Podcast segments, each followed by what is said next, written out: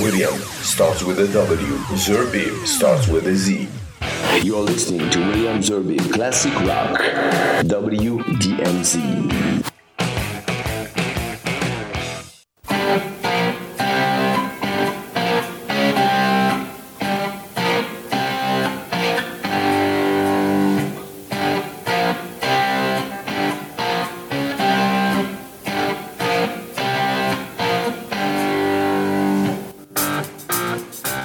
Bonsoir, bonsoir à toutes et à tous. Heureux de vous retrouver pour ce nouveau numéro, ce nouvel épisode de WDMZ Classic Rock. Alors là, là, c'est, c'est, c'est pas n'importe quel groupe, cher David Togis, qui me rejoint. Bonjour David.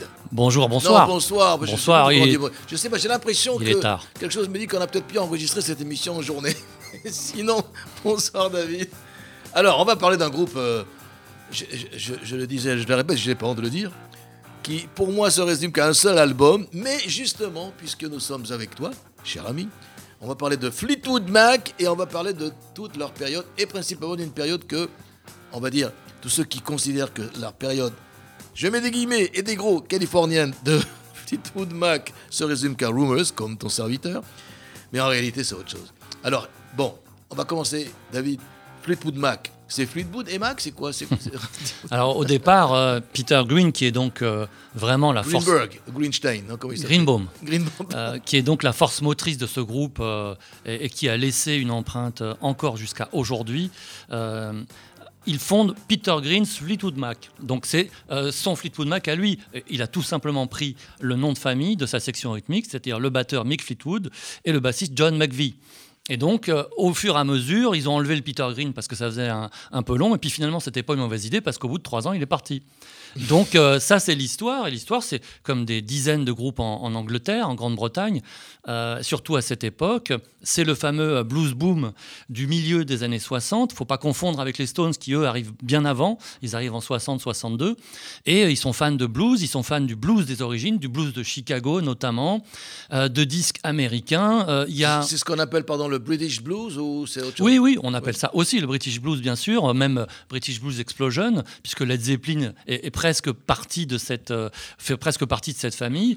Et euh, ce qui les caractérise, c'est euh, la sacralisation des, des Noirs américains, avec l'idée qu'ils sont injustement euh, considérés en particulier par les blancs américains. Et donc en Europe on est un peu plus ouvert. Donc allons-y. Et on peut dire très clairement que grâce aux, Britanniques euh, les bluesmen euh, afro-américains ont eu de la reconnaissance un peu comme les jazzmen et les Français. C'est-à-dire qu'en gros on était peut-être à cette époque-là je dis bien à cette époque-là un peu moins raciste que, l'américain de base en Europe. Et donc Fleetwood Mac commence euh, pour ses deux premiers albums comme un groupe de pur blues qui fait une bonne moitié de reprises et ensuite, ça va être l'explosion stylistique et il y aura effectivement plusieurs périodes, dont une qui est toujours oubliée, c'est celle entre 71 et 74, où Bob Welch, un Américain bien brave, euh, fait ce qu'il peut avec ce qui reste. Et, les nombreux problèmes euh, divers qu'ont les, les membres du groupe, euh, et commence à les emmener vers un format un petit peu pop-rock californien. Et tu parles pas de Jeremy Spencer. Pourquoi? Qu'est-ce qui se passe? Alors, lui, euh, il fait partie plutôt de, la- de la première mouture, c'est-à-dire il est surtout actif dans les deux premiers albums et sur les concerts des premières années, parce que lui, c'est un pur fan de blues et de rock and roll. Donc, euh, toute la journée, toute la nuit, il rêve d'Elmore James. Il limite, euh, alors il limite au sens presque, euh, euh, comment dire, euh, à la virgule près, et puis il y a presque un côté kitsch, et il fait la même chose avec le rock and roll, avec Buddy Holly, avec Elvis Presley. Donc c'est un personnage vraiment très à part. Et au bout de trois ans, il, il est parti de lui-même pour aller rejoindre la secte Les Enfants de Dieu. Donc euh, il y aura le même problème de- d'identité religieuse avec Peter Green, mais c'est autre chose. Ah oui, c'est autre chose. Parce Au moins, il n'a pas rejoint la secte. Non. Alors, ce qui est extraordinaire avec cette émission, mon cher euh, David d'abord, je suis très heureux d'être avec toi parce que euh, ce puits de lumière rock'n'rollesque, quand même, n'est pas courant. Et j'informe tout de suite nos auditeurs, je fais une parenthèse pour ne pas l'oublier, que la prochaine émission avec David Togis, il ne sait pas, mais je lui ai dit, ce sera un spécial Toto. Et oui, Est-ce que tu es content? Bah forcément, parce que Toto, Togis, euh, ça va avec. Et puis, euh, c'est aussi un groupe que je connais très bien. Bon, alors revenons à Fleetwood Mac. Alors, bon, c'est c'est quand même quelque chose d'extraordinaire. Donc, on, on- on a cette période 67, 70, qui est, qui est peut-être la première période donc, de, de, de, de Fleetwood Mac. Mais, mais, mais, mais le- la playlist que tu m'as proposée, c'est qu'on va commencer par l'inverse. On va commencer par la période californienne. Et tu, surtout, tu me dis, ne me parle pas de musique californienne. Tu ne me parle pas Ça de y est, tu période. l'as dit. Donc j'espère que tu es un bon Alors, bah avocat. non, non, non, mais euh, Rumors, quand même. il y a- Bon, on en, on en reparlera par la suite. Donc, on commence avec. C'est un cadeau, quand même, qui me le fait. Avec le premier titre tiré de Rumors, qui est sorti en 76, 77, non, je ne sais plus exactement. 77. Et le titre, ben, c'est celui que je préfère, ainsi que celui qui suit. Comme par hasard, Go Your Own Way, Fleetwood Mac. Loving you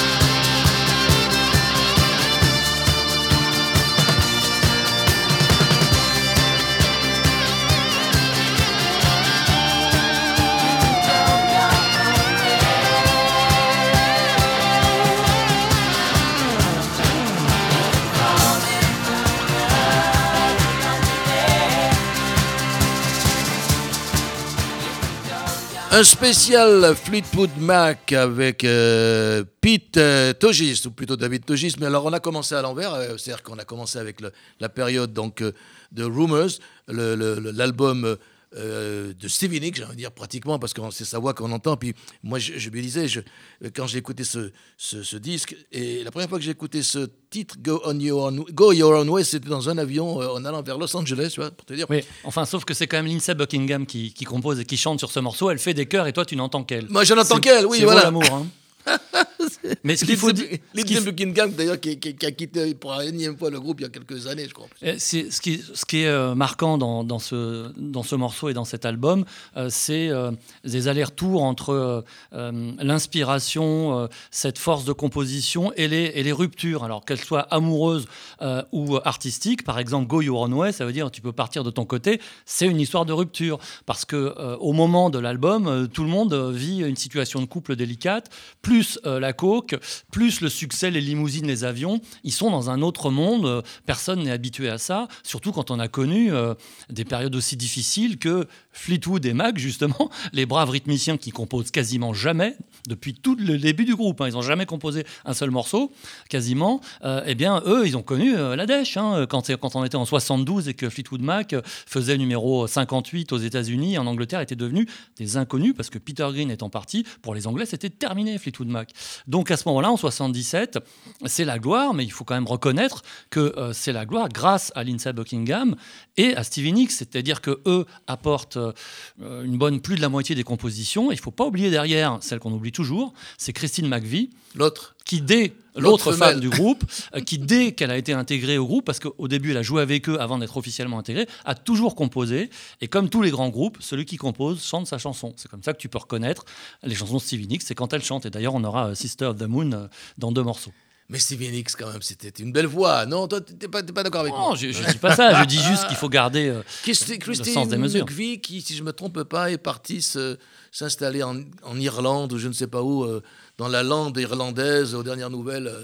En tout cas, elle n'était pas dans la dernière tournée européenne. Elle n'était pas du tout euh, prévue dans le groupe. Euh, euh, Lindsey Buckingham, oui, parce que je l'ai, je l'ai vu. euh, mais Alors, euh, officiellement, il est, il est viré maintenant, il lui, est viré officiellement. Donc, je sais pas, peut-être que quand il aura 80 ans, ils vont le reprendre. Mais depuis, euh, depuis justement. histoires d'argent, non?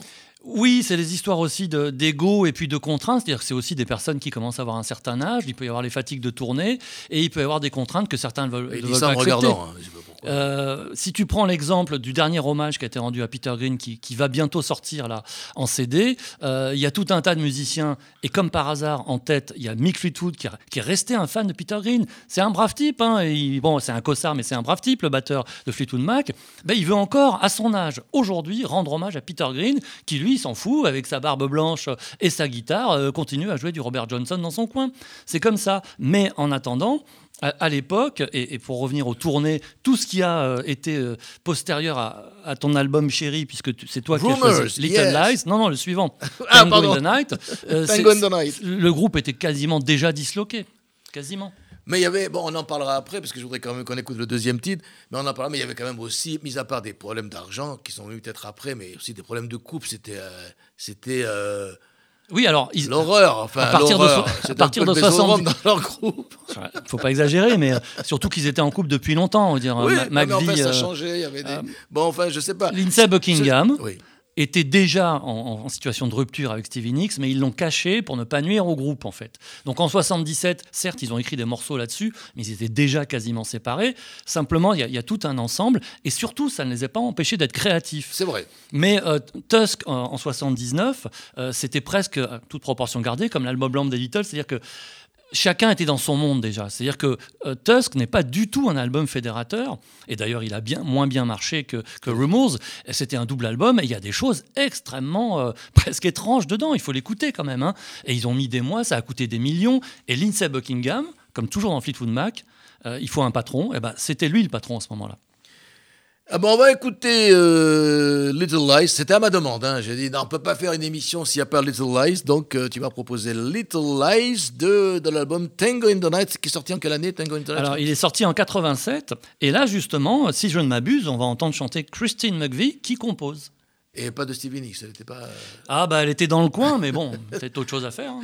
Christine McVie qui va chanter dans Little Lies. euh, c'est un spécial Fleetwood Mac avec David Togis. Et l'album, euh, on peut trouver Little Lies, on le peut trouver ailleurs, mais enfin l'album, c'est Tango in the Night.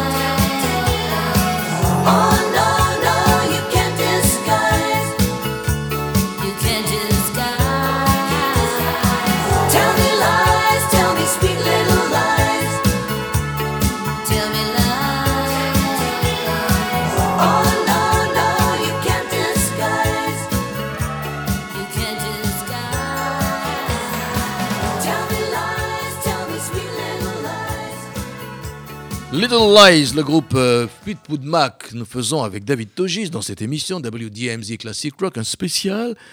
Et euh, on va reparler de ce, titre un peu plus tard, parce qu'il est quand même des années 80, c'est- c'est c'est autre chose. Mais je voudrais revenir quand même à Peter Green.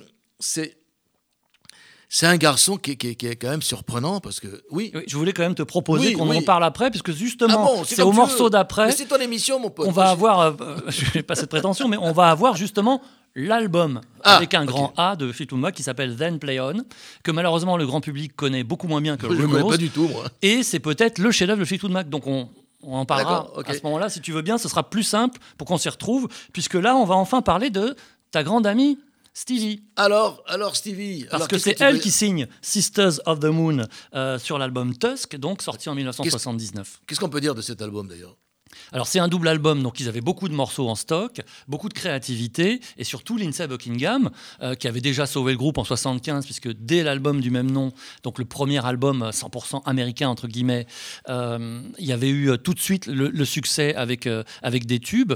Mais euh, après Rumors, il y a une énorme euh, une énorme pression qui s'est abattue sur le groupe. Il fallait absolument continuer à remplir les stades, à faire de l'argent et à trouver des tubes, et c'est pas toujours rigolo. Donc, euh, c'est d'autant moins rigolo que tu as toujours la même section rythmique qu'on fout pas une ramée et qui dit Bon, alors, Inset, en est où de tes compos? Donc, chacun arrive. Il y a Christine McVie qui a ses 5-6 chansons, il y a Stevie Nicks qui a ses 3-4 chansons, et il y a Lindsay Buckingham. Et manque de bol, Buckingham, qui est à la fois un ciment artistique et créatif, c'est celui qui a le plus d'originalité dans sa façon de travailler. C'est lui qui est le plus virtuose dans le groupe, parce que Christine McVie, comme pianiste, euh, c'est pas non plus euh, Keith Emerson. Eh bien, c'est pas lui qui signe le tube. Celle qui signe le tube, le grand tube de, de, de Tusk, c'est Stevie Nicks. avec Sarah. Sarah.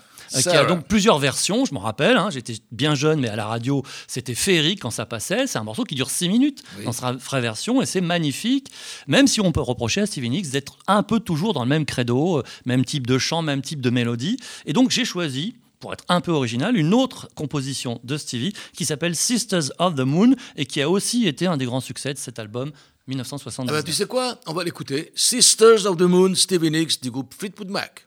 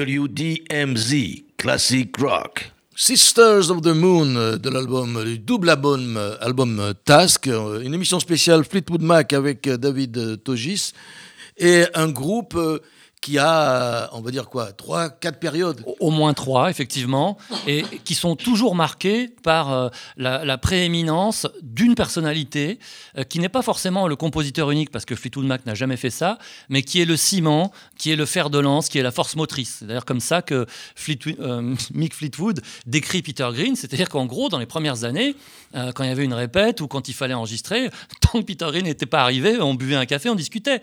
C'est même si on avait une idée de morceau, non, non, on attend qu'il vienne. Et donc, ça marche comme ça parce qu'il y a des confiances qui se font sur une personnalité. En l'occurrence, là, on vient d'écouter euh, un formidable solo euh, de, de fin de morceau de Lindsey Buckingham. Chacun a eu son époque où il a dominé le groupe. Et donc, si on revient en 1969, c'est l'apothéose, c'est l'apogée. Mais malheureusement, c'est aussi le moment où Peter Green ne va pas bien du tout. Alors il y a deux raisons essentielles. hein. D'abord, il a du mal à gérer le succès. Et comme par hasard, un autre guitariste juif euh, euh, blanc a eu les mêmes problèmes, mais de l'autre côté de l'Atlantique, c'est euh, euh, Mike Bloomfield. Oui. Euh, parce que pureté de la musique, parce que milieu euh, de cadre moyen, parce que les bluesmen étaient eux-mêmes pauvres et euh, ils savaient pas quoi faire de cet argent. Il a même dit aux autres, mais on pourrait le redistribuer en partie quand même. Ça fait beaucoup, on gagne trop d'argent. Et à côté de ça, il prenait pas mal de LSD et en plus, il s'est intéressé au christianisme à ce moment-là. Et alors, j'ajoute, et là c'est vraiment une histoire juive, c'est qu'à 22 ans, au fête de la gloire, il habitait chez ses parents, le pépère. Qui, Peter Green? Peter Green, il habitait chez papa-maman. Alors, c'était un foyer, la famille juive anglaise typique, qui lui disait à la fois, bah, tout comme petit juif euh, qui fait de la guitare, et, et par, à d'autres moments, mais t'es un génie. Euh, on va pas l'écouter ce soir, mais écoutez chez vous euh, euh, Man of the World, c'est une merveille absolue. Il, il semblerait, je cite beaucoup hein, le livre de Jean-Sylvain Cabot, j'espère qu'on pourra donner les références après, sur Fleetwood Mac, qu'une employée de la maison de disques, en écoutant ce morceau, s'est mise à pleurer. Man of the World, c'est-à-dire que euh, Peter Green était capable d'exposer en musique et en texte ses, euh, ses tourments intérieurs. Et donc, dans Then Play On, il y a trois guitaristes qui sont dans le groupe à ce moment-là, mais il y en a que deux qui bossent vraiment. C'est Danny Kirwan, le petit timide, euh, un petit peu à la limite de l'autisme, qui mettait trois heures à faire un riff, et Peter Green, qui était tellement généreux qu'il a dit Ok, j'ai tout composé, mais je te laisse la moitié de l'album. Et donc, dans Then Play On, ce qui rend l'album marquant, c'est qu'il commence à aller vers le psychédélisme, un petit côté hard rock, un petit côté progressif, beaucoup plus d'arrangements, beaucoup plus de variété dans l'inspiration, trois ou quatre instrumentaux, ce qui va devenir une phase euh, méconnue de Fleetwood Mac, c'est-à-dire que jusqu'à euh, Tusk, il y avait toujours un instrumental par album, et souvent très très beau. Donc c'est une sorte de tradition. Et puis euh, il y avait un côté aussi novateur, c'est-à-dire que c'est pas par hasard que cet album sort en même temps que Abbey Road des Beatles euh, et, euh, et- et les deux premiers albums de Led Zeppelin. Et c'est pour ça que Then Play On, c'est un album qui, qui- qui ne mérite pas cet oubli dans lequel il est tombé, parce qu'on a soit les, les fans de Peter Green qui veulent écouter du blues, du blues de Chicago, et pas à 2 km à la ronde, ou ceux qui, comme toi, se disent, Ah, pour moi, c'est Rumors. C'est Go Your Own Way, c'est Don't Stop. euh, ouais. Et donc voilà, je donnais sa chance à Zen Play On. Même si Peter Green, dans, le- dans la partie blues, je suis un grand fan quand même, évidemment. Bien Ah sûr. ben, on va écouter Bien. Then Play On, on va écouter Rattlesnake Shake. Waouh titre. Baby, if you got the rock, I got to be a horse.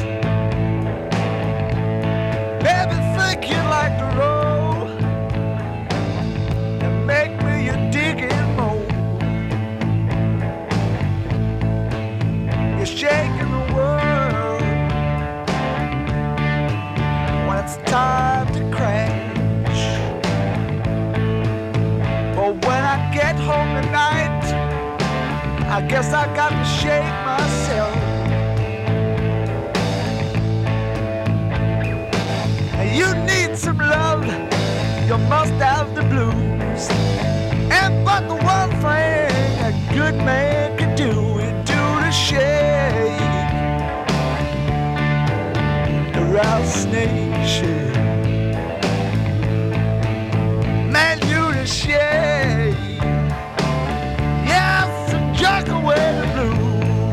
Blues.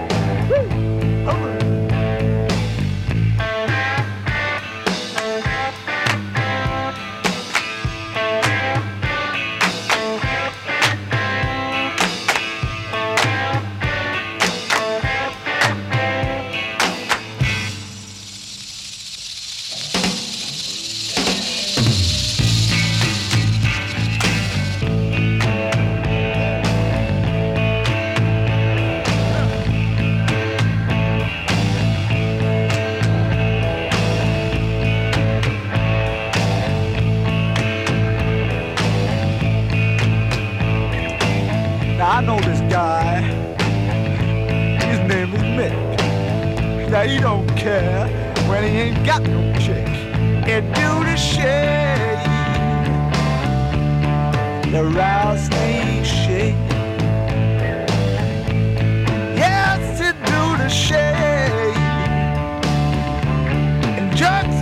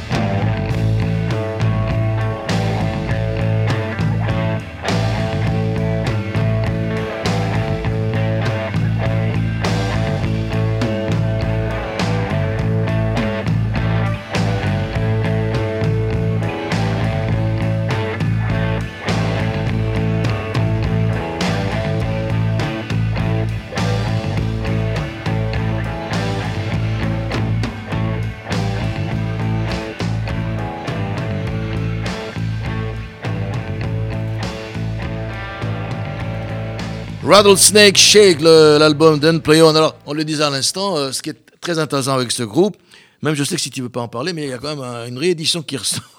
Ah. Oui, Warner, vous auriez pu nous envoyer quand même l'album. Et en plus, en deux exemplaires. Alive and Kicking Fleetwood, euh, c'est une- un live édition euh, donc chez Warner. J'en dirai pas plus parce que je l'ai pas. Alors. Bah, en fait, c'est une édition euh, augmentée du live de 1980, qui est la tournée triomphale, euh, euh, qui, qui table à la fois sur le succès de Rumours et de, et de Tusk. Donc, euh, tous les grands succès y vont.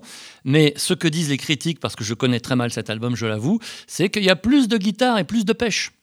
Et qu'ils reprennent un morceau, qu'on aura peut-être le temps d'écouter, de l'époque Peter Green, c'est Oh Well. Donc, quand même un petit peu de Peter Green encore à cette époque. Bon, alors Warner, hein, si vous écoutez, vous savez ce qu'il vous reste à faire. Deux, hein. Deux. euh, L'adresse, vous la connaissez, la RCJ. Alors bien, euh, on le disait, c'est ce qui est extraordinaire avec ce groupe, c'est qu'en en fait, il y a plusieurs groupes à l'intérieur, quoi. On- Oui, en même temps et, Et en même temps, et en se succédant, c'est-à-dire que avec ces, ces compositeurs qui sont au moins deux ou trois par album, euh, quand Christine Mavie chante, on reconnaît tout de suite son timbre de voix très particulier, une forme de poésie, euh, des, des inspirations mélodiques qui, qui sont qui n'appartiennent qu'à elle. Euh, Stevie Nicks, elle a une façon de composer, même ses textes, et un grain de voix extrêmement particulier. Et euh, quand, quand il s'agit des autres, c'est-à-dire successivement euh, Jeremy Spencer, Peter Green, Danny Kirwan, Bob Welsh, dont on va parler maintenant si tu veux bien, Allez, eh bien à chaque fois c'est bon. différent. Et donc Bob Welsh arrive dans Fleetwood Mac au moment où c'est complètement la dèche, ils savent pas quoi faire, ils savent plus où aller parce qu'ils ont perdu toute, toute leur, euh, leur force motrice, puisque après Green, c'est Kirwan qui est parti, Spencer étant parti lui le premier pour ses délires euh, mystico-religieux. Et donc Welsh, il apporte quelque chose de très américain, c'est-à-dire une grande musicalité, côté jazz, côté folk, côté pop, et, côté californien aussi. Et d'une certaine manière, le dernier album avec Welsh, euh, qui sera, je crois, Heroes Are Hard to Find en 74, eh bien, il fait la transition en douceur avec euh, l'album euh, qui n'a pas de nom, qui s'appelle Fleetwood Mac de 75, qui est donc le début d'un succès mondial et planétaire. Et, et pendant tout ce temps-là, Christine McVie continue à composer, Kirwan un petit peu au début avant qu'ils partent, parce qu'ils sont tous partis euh, les uns après les autres. hein. Et, Bob Welch s'est retrouvé sur certains, albums à, à- composer pratiquement les trois quarts, euh, tout seul avec Christine McVie. Et c'est vrai que on va écouter un morceau, c'est un autre groupe, ça n'a rien à voir ni avec la période Green, ni avec la période Buckingham, Nix, etc. Et donc c'est un, euh, c'est un groupe qui devient euh, en quelque sorte folk rock un peu pop, avec un très bon guitariste, mais toujours avec la même rythmique qui, eux, de toute façon, sont toujours là.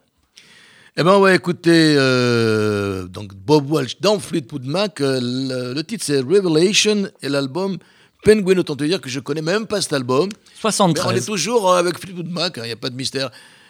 73, grande époque progressive, mais Fleetwood Mac euh, choisissent une autre voie à ce moment-là. Et pour la petite histoire, il y a un autre morceau de cet album où Peter Green fait une apparition non créditée. Eh ben voilà. Merci, monsieur David Togier. Enfin, c'est pas terminé, mais c'est Revelation Penguin.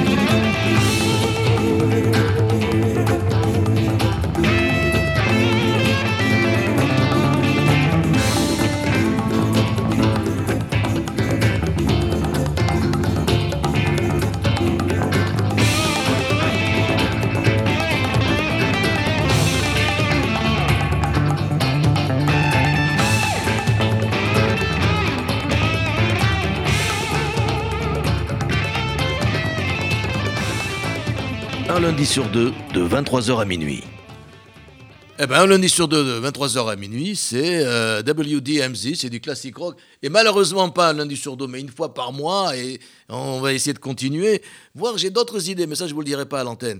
Eh bien, c'est euh, du classique rock, cette fois-ci, donc, une fois par mois. Je sais même pas si c'est vraiment la, la fréquence euh, de, de ces apparitions sur cette antenne. C'est avec David Togis. On a écouté donc Revelation Penguin. Alors, quand même, euh, il y a plusieurs euh, Fleetwood Mac, il y a plusieurs euh, périodes. Il y a quand même une, je dirais, une chose qui ne varie jamais, une constante, c'est, je sais que tu n'es peut-être pas d'accord, d'abord leurs histoires de fesses, c'est non-stop des problèmes entre eux avec... euh, Non, je suis pas d'accord. voilà. Et, et, et la drogue, là, c'est... Bon, je pas les seuls hein, avec la drogue. Et je crois malheureusement, parce que ça a touché les plus créatifs, euh, que euh, ça ne touchait pas toujours les mêmes. C'est Mick Fleetwood et John McVie. Enfin, on, entend parler d'eux dans une émission de radio Les Malheureux. Parce que celui qui tient la baraque, c'est celui qui est clean. Prends l'exemple de Bowie euh, quand il embauche un pianiste juif d'ailleurs, Mike Garson. Il était ultra clean. Il lisait la musique en partition. Il arrive, il dit c'est quoi, c'est fou. Mais n'empêche que quand le concert tournait au délire total, il était là, il jouait bien, Mike Garson. Donc il a tenu le groupe parce qu'il était clean notamment. Donc ces gens-là, ils ont toujours eu leur place et je pense que euh, tu exagères peut-être. Il y, a- il y a des gens très raisonnables. Christine McVie, à ma connaissance, n'a jamais plongé son nez euh, dans la chenouf. Non, je ne peux pas te dire, mais Elle n'a pas on- toujours été heureuse, Non, mais voilà. je pense pas qu'elle a été au point où, où Green Mais quand il y prenait avait du des problèmes LSD. entre eux, et puis après il y a eu des problèmes, enfin des problèmes, il y en a toujours, mais Mais pas les problèmes- forcément des histoires de fesses. Non, mais alors Ils se sont engueulés beaucoup, oui. Oui, oui.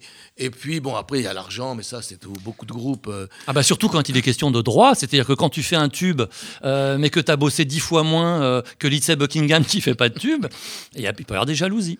Alors il y a eu une période, donc on, a un peu écouté, c'est vrai qu'un peu santanesque hein, dans ce. Alors, c'est parce que ce morceau-là a été un petit peu chaloupé, mais c'était l'occasion de, de- de donner quand même un petit peu de visibilité à ce, à ce, à ce brave Robert, Bob Welch, qui est sorti de Fleetwood Mac épuisé en, en 74 et qui a fait des albums solo qui ont pas mal dans les années 70. Et puis, euh, très bon guitariste. C'est-à-dire qu'ils sont pas fous, les, les pépères, euh, la section rythmique, ils n'embauchent pas n'importe qui. Ils écoutent hein, Buckingham, ils sont pas dit, tiens, euh, sa copine, elle est jolie, ils chantent bien tous les deux, leurs, leurs harmonies sont magnifiques, ils savaient que c'était un bon. Et donc, c'est ça aussi d'être un bon musicien, c'est de reconnaître les talents et de rendre hommage aussi aux solistes, parce que Fleetwood Mac a toujours eu besoin de solistes. Donc, c'est une période de transition, effectivement. Et euh, ils sont bien contents, Fleetwood Mac, et, euh, et je crois que le, la, la rythmique est reconnaissante à Bob Welch d'avoir survécu tout ce temps-là et d'être arrivé miraculeusement à trouver Stevie Nicks et Lindsey Buckingham, parce que c'est vraiment un miracle, dans la mesure où il s'agissait à ce moment-là euh, juste pour le producteur seul scène de dire tenez, euh, je voudrais enregistrer un peu comme cela, tiens, je vous fais écouter un petit, un petit duo. Et après, ils ont dit, bah, il nous les faut, et hop, c'est parti comme ça. Et pourquoi? Parce que eux, ils avaient besoin d'argent, les malheureux. Stevie Nicks et Lindsey Buckingham, ils étaient euh, complètement euh, À sec, à la Ah rue. Ils étaient à sec, c'était un duo folk qui, qui avait besoin d'argent. Ils seraient pas venus sinon. Alors on peut se demander aussi, d'ailleurs, euh, puisqu'on va parler de Mac Fleetwood, pourquoi Mick. il- Mick, pardon, oui. Mick, Mick Fleetwood, pourquoi il, il apparaît pratiquement dans toutes les. les- les- Bon, c'est vrai qu'il est très grand, ce monsieur. Mais il est dans les- photogénique. Les, pochettes, il est, il est toujours vrai. là. Non, mais classe, surtout dans. classe, regardez, Heroes are hard to find. hein, J'imagine que vous êtes tous et toutes près d'un- ordinateur ou d'un. Il, il est grand et maigre et il se prête avec son inexpressivité euh, aux photos les plus diverses. Et puis c'est un gimmick du groupe. hein. Vous avez des groupes qui ont euh, des, des- des logos, euh, des petites créatures qui apparaissent dans un coin. Ah etc. lui, c'est un gimmick, absolument. à, à un moment d'ailleurs, les photos du groupe n'apparaissaient plus. hein. Carrément. Ah bah dans Tusk, il n'y a plus de photos de groupe. Dans Tango in the Night non plus. Donc a- ils ont arrêté un moment, mais c'était un, c'était un truc entre eux. C'était la mascotte un petit peu. Alors, qu'est-ce qu'on veut dire sur Mick Fleetwood Monsieur Togis, parce que ce qu'on va écouter, Mick Fleetwood dans euh, Original Fleetwood Mac. Mais, mais, mais bon. Et tu es tombé dans le piège. Eh oui, eh oui, eh oui. On va pas écouter Mick Fleetwood, on va écouter un instrumental, Oui, mais parce que c'est important dans l'histoire de Fleetwood Mac, qui s'appelle Fleetwood Mac, justement. C'est-à-dire qu'ils se sont pas fatigués, ils ont fait un bœuf, ils ont trouvé que ça sonnait bien. Et ce qui est intéressant aussi, à mon avis, c'est que ça, ça renseigne bien la période du début, c'est-à-dire 1967, où ils commencent à faire leur propre compo sur la base du blues qu'ils aiment. Et donc, euh, comme le reste, hein, c'est pas eux qui composent, je te rassure. hein, euh, c'est l'ensemble du groupe et plutôt Peter Green. Et euh, euh, c'est à la fois un instrumental, il en fallait au moins un, et puis en même temps, bah, il porte le nom du groupe, c'est pas si fréquent. Ah, J'étais persuadé que c'était quelque chose de monsieur- Non, il a jamais rien fait, ça je te rassure. La- bah, la seule fois où il a un peu- signé, un peu à la quand même. C'était, pour lui faire plaisir qu'il a signé une compo. C'était sur Zen Play On. C'est Peter Green qui a voulu lui faire plaisir. Mais bon, il est toujours là. Eh ben on va écouter donc. euh, alors tu as précisé que c'était un titre en mono, hein, mais en de. Eh euh, oui. donc, euh, Original Fleetwood Mac c'est l'album et on va écouter Fleetwood Mac.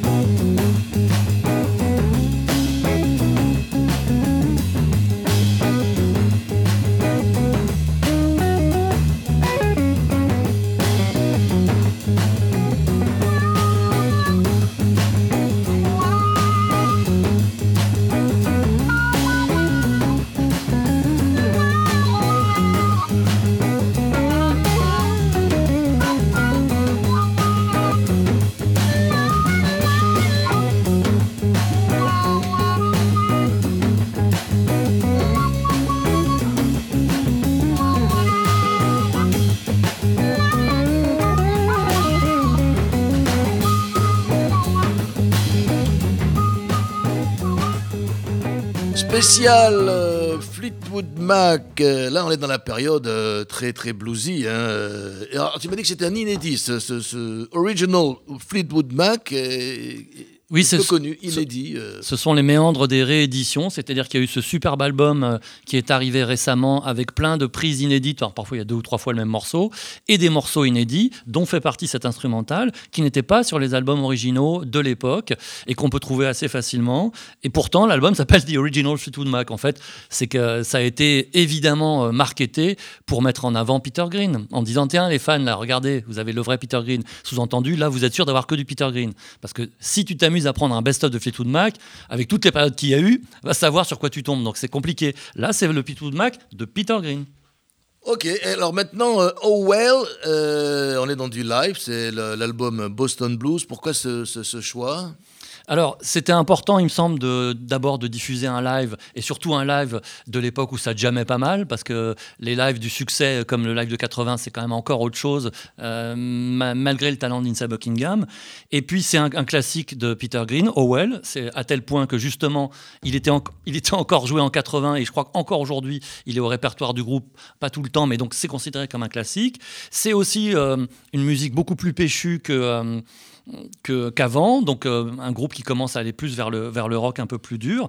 Et puis surtout, c'est une tournée mythique, c'est-à-dire que Boston Blues est enregistré en 70, et entre 69 et 70, tout ce qui tourne autour de l'album Then Play On, on a un Fleetwood Mac euh, dans la plénitude de ses moyens, avec trois guitaristes qui n'arrêtent pas de buffer, qui font des morceaux qui peuvent durer 10, 20 minutes, et euh, qui sont dans la virtuosité et dans la recherche euh, euh, d'originalité euh, qui, qui- donne lieu à des concerts d'anthologie. Et donc, tous les concerts de cette période, 61-70, sont recommandables si le son est correct. Et celui-là, Boston Blues, il a fait l'objet de tellement d'éditions que c'est même pas la peine de les lister parce qu'il faudrait deux émissions. Donc, c'est une des éditions. Et dans cette édition, celle que je possède moi, il y a un double album avec notamment un Green Mananishi de 25 minutes. Donc, à l'époque, à part Led Zeppelin qui faisait un solo de batterie qui en durait 20, euh, et, euh, et Grateful a de Dead. Davida quand même aussi. euh. Oui, enfin, c'est pas un groupe qui a fait très long feu à Ron Butterfly, Non, mais euh, oui. c'était voilà ce côté aussi jam band qui allait être très important dans la culture plus américaine que britannique d'ailleurs. Ah ben on va écouter donc euh, un live, euh, l'album Boston Blues, et le titre c'est Oh Well, Peter Green.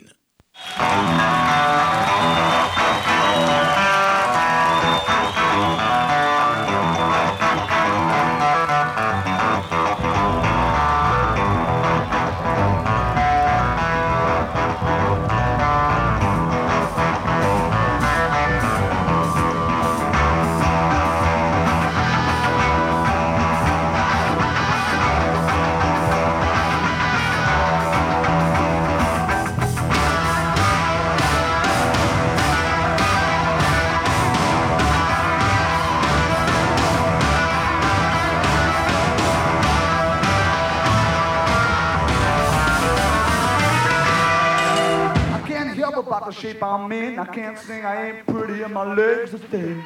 But don't ask me what I think of you. I might not give the answer that you want me to.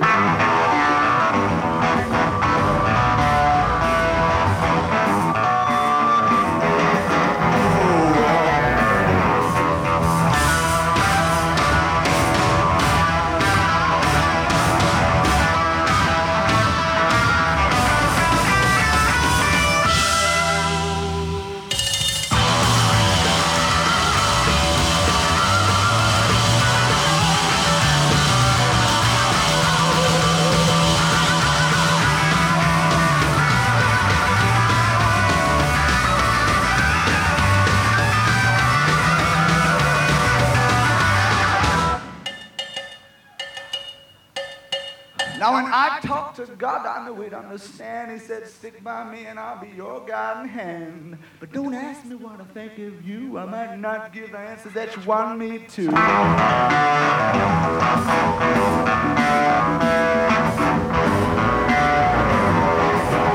well.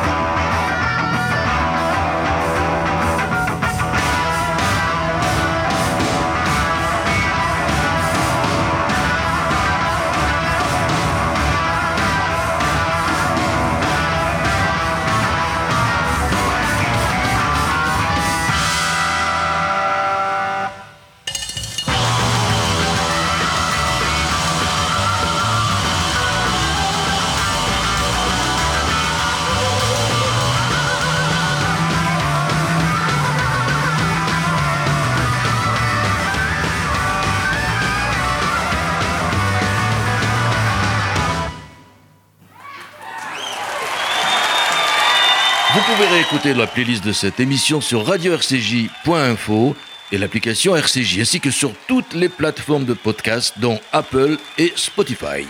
Et sur, euh, évidemment, euh, euh, la, la- je dirais le- la plateforme exceptionnelle, celle de David Togis, comme tout le monde sait, qu'il a toutes les plateformes musicales au monde. Euh, J'ai même les plateformes Boots. Je fais des concerts de Kiss tout seul. Oh, on peut rigoler, non, quand même. Je ne vois un qui râle là-bas au fond. Monsieur David Togis, euh, quand même, il nous reste quoi 10 minutes d'émission, même pas 5, 6, 7, je sais plus. 5 minutes. Eh ben, on va pouvoir écouter du vrai blues. On va écouter du blues, mais je voudrais quand même que tu nous. Avant de terminer cette émission en beauté avec du blues, un dernier mot sur, euh, sur, euh, sur, sur Peter Green. Quoi. Voilà. On se quitte avec Peter Green quand même et son titre euh, Stop Messing Around. Ben, quand, il a quitté le groupe, il avait encore de la créativité, c'est-à-dire on était en 70, donc il a fait un- une dizaine d'albums solo. Euh, si on compte les albums de pure blues, on doit bien être à 20 ou 30 maintenant, y compris les lives, où, où, par exemple il jouait que du Robert Johnson. C'est devenu un, un- un vieux monsieur très sage, euh, qui, euh, qui a du recul et qui, ne- je crois, qui ne regrette pas euh, euh, d'être sorti du show business. Et il a eu une période où il était vraiment euh, gravement atteint, puisqu'il a été hospitalisé, euh, qu'à un moment euh, il a été dans un kibbutz. oui, il, a- il a gagné, il a fait toutes sortes de petits boulots. À un moment, il a donné tout son argent à des œuvres de charité. Il a dû inquiéter sa famille. Et puis, voilà, il s'est un, il s'est un petit peu calmé. Et ça reste un guitariste avec un toucher. Très très particulier, euh, très puriste, euh, une virtuosité qui n'est pas euh, du tout voyante et c'est ce qui fait tout, tout le charme de son jeu, en tout cas pour ceux qui aiment la guitare. Et au départ, donc dans ces deux premières années, c'était un simple groupe de, de blues dont on n'aurait pas forcément deviné les origines londoniennes.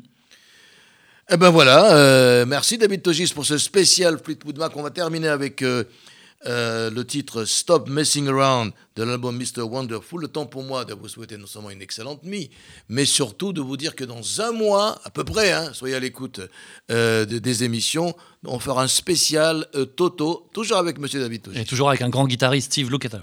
avec Steve Locataire, que j'ai eu le plaisir de rencontrer. Oui, absolument. Voilà, salut à tous et à la semaine prochaine pour du blues.